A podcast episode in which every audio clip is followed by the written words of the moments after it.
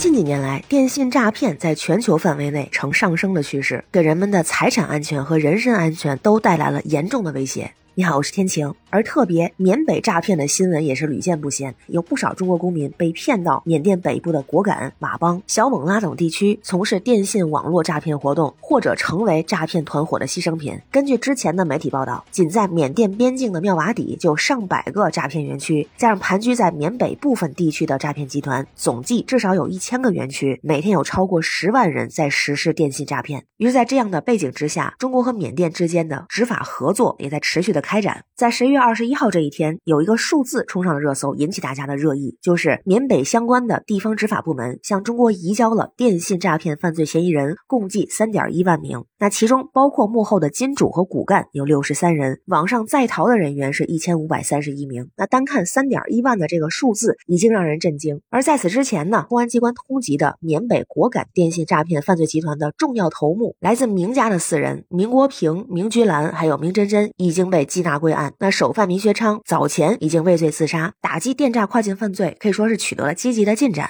不过呢，大家在看到这样的数字之后，也是纷纷热议。那一个方面是认为战果显著，真的是非常的震撼，居然有三点一万人。而在这其中，有多少是真的诈骗犯，又有多少是被骗过去的受害者？但也有人说了，如果说那边被清剿了，那为什么还会有电话打给我呢？这诈骗案件变少了吗？咱就说提到这个缅甸电诈，就会提到这么几大家族。这几大家族从什么时候发展起来的呢？从上个世纪八九十年代，在缅甸结束殖民统治之后，分裂成了十几个规模不等的地方武装，相互攻伐，此消彼长，于是就形成大大小小的地方家族势力。而其中在缅北果敢地区，有这么四大家族，包括以白所成为首的白家、魏超人为首的魏家、果敢老街首富刘阿宝和果敢自治区副主席刘国喜为代表的两个刘氏家族。那另外呢，还有就是以前段时间归案的这个明学昌为代表的明家，作为后起之秀，也被称为第五家族。而这几大家族拥有个人武装，经营的业务包括毒品、赌场、矿山、房地产、电信诈骗等等。那我们在国内为何深受其害？因为在咱们国内近几年来持续在打击电信诈骗，就境内的电诈分子就开始逐步向东南亚地区转移，和当地的电信诈骗合流。而缅甸地区华人比较多，汉语也是比较流行，所以也出现了境内的电信诈骗集团纷纷入驻缅北、缅东，和当地的地方势力利益捆绑，地方家族势力分别控制着成片的电信诈骗园区。像咱们之前提到的，这些电诈园区有不同的诈骗的目标区域，比如说有些诈骗集团是以英语国家为目标，那有些呢是以华语文化圈的区域为主，甚至也有一些电诈集团专门以中国大陆为诈骗目标，导致大陆居民深受电信诈骗之害。同时，有几个数字也是非常的惊人，一个是去年二零二二年，全国公安机关破获电信网络诈骗犯罪案件有四十六点四万起，仅是人民银行协助公安机关紧急拦截的涉案案资金就超过了三千一百八十亿元，而相关的案件呢，有百分之六十就发生在缅北地区。在之前一年，二零二一年，公安部在全国范围内对滞留于缅北的非法出境人员和从事电信网络诈骗人员劝返，当年就劝返回国了二十一万人。而更有今年九月的数据显示，缅北电信诈骗窝点作案量已占境外电诈案件的百分之六十八点五，而缅北诈骗窝点则占缅北电诈窝点总数的九成。而且，不管是报道里面显示，还是影视作品里面显示的，缅甸电信诈骗的产业主要有五种角色来组成，分别有卡头、黑客、水房、主管和军阀。那卡头呢，是倒卖银行卡、电话卡的卡贩，他们负责为诈骗团伙提供虚假信息来隐藏身份。黑客呢，提供技术支持，搭建钓鱼的网站、高仿 APP，还有远程呼叫技术。那主管呢，是诈骗团伙的管理者，会用非人的手段去逼迫底层员工实施诈骗。那水房呢，就是最后负责把赃款洗掉的人；军阀就是背后最大的受益者，也就是这些黑色产业背后的靠山。那近期啊，我们常常会看到这样的一些视频：大量的电信诈骗涉案人员从缅甸押解回国，在云南分散押往全国各地。据说当地的机场、车站随处可以见押解的队伍啊，也被网友们戏称为说云南，比如说临沧地区成了分拣中心，面临着双十一期间的巨大爆仓。当然，这是网友的戏称，看起来取得了非常显显著的成果，而实际上这个三点一万的数字和之前仅某地园区十万人的数字相比，还有较大的差异。同时，在缅甸之外，其他一些地区的诈骗同样不容忽视。比方说，像菲律宾、也门等地，因为中国移动曾经发布了一个二零二二年电信网络诈骗态势分析报告，在这个报告里面就显示，在境外诈骗电话的主要来源之中，也门、英国分别占比是百分之十八点五四和十五点六八，排在第二和第三。缅甸呢占百分之十，排在第四位；菲律宾占百分之三十三点六四，排在第一。比如有报道称，在今年五月份的时候，菲律宾警方在邦板牙省解救出了超过一千名被迫从事网络犯罪的人员。那受害人员呢，包括三百八十九名越南人、三百一十名中国人、一百四十三名印尼人、四十名尼泊尔人、七名缅甸人、五名泰国人和一百七十一名菲律宾人。那他们基本都是被拐之后被强迫进行电信诈骗，诈骗对象主要是美国、加拿大和其他欧洲国家人士。而除此之外，还有韩国、柬埔寨等国家都涉及中国人员的电信诈骗。比如说，在八月份的时候，当时的江西警方经过一百零五天的努力，把深陷柬埔寨电信诈骗园区的吴某解救回国。那据说当时他是在高薪报酬、包订机票等等条件的引诱之下，辗转千里去到柬埔寨工作。但是当他刚刚到达之时，就被收缴了护照，直接送到了诈骗窝点，并安排他以高薪高待遇为诱饵，招聘国内的人员去出国工作。那如果稍有不配合，就会殴打。之后还因为他试图逃跑，被卖到了另外一个园区。所以我们在大力支持打击跨境电信诈骗的同时，也需要清醒的认识到，电信诈骗犯罪仍然存在，打击犯罪的任务依然非常的艰巨。从国家层面来说，我们需要继续加强执法合作，完善合作机制，提高打击犯罪的效率。那同时对咱们自己来说，就要加强自我的防范意识，提高对电信诈骗等犯罪行为的认知和警惕性。打击犯罪需要我们全民的共同努力。那关于新闻中的事儿，不知道您是怎么看？欢迎在评论区留言，咱们一块儿聊。我是天晴，这里是雨过天晴。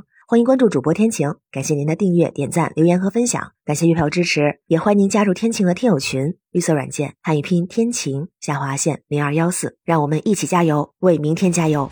拜拜。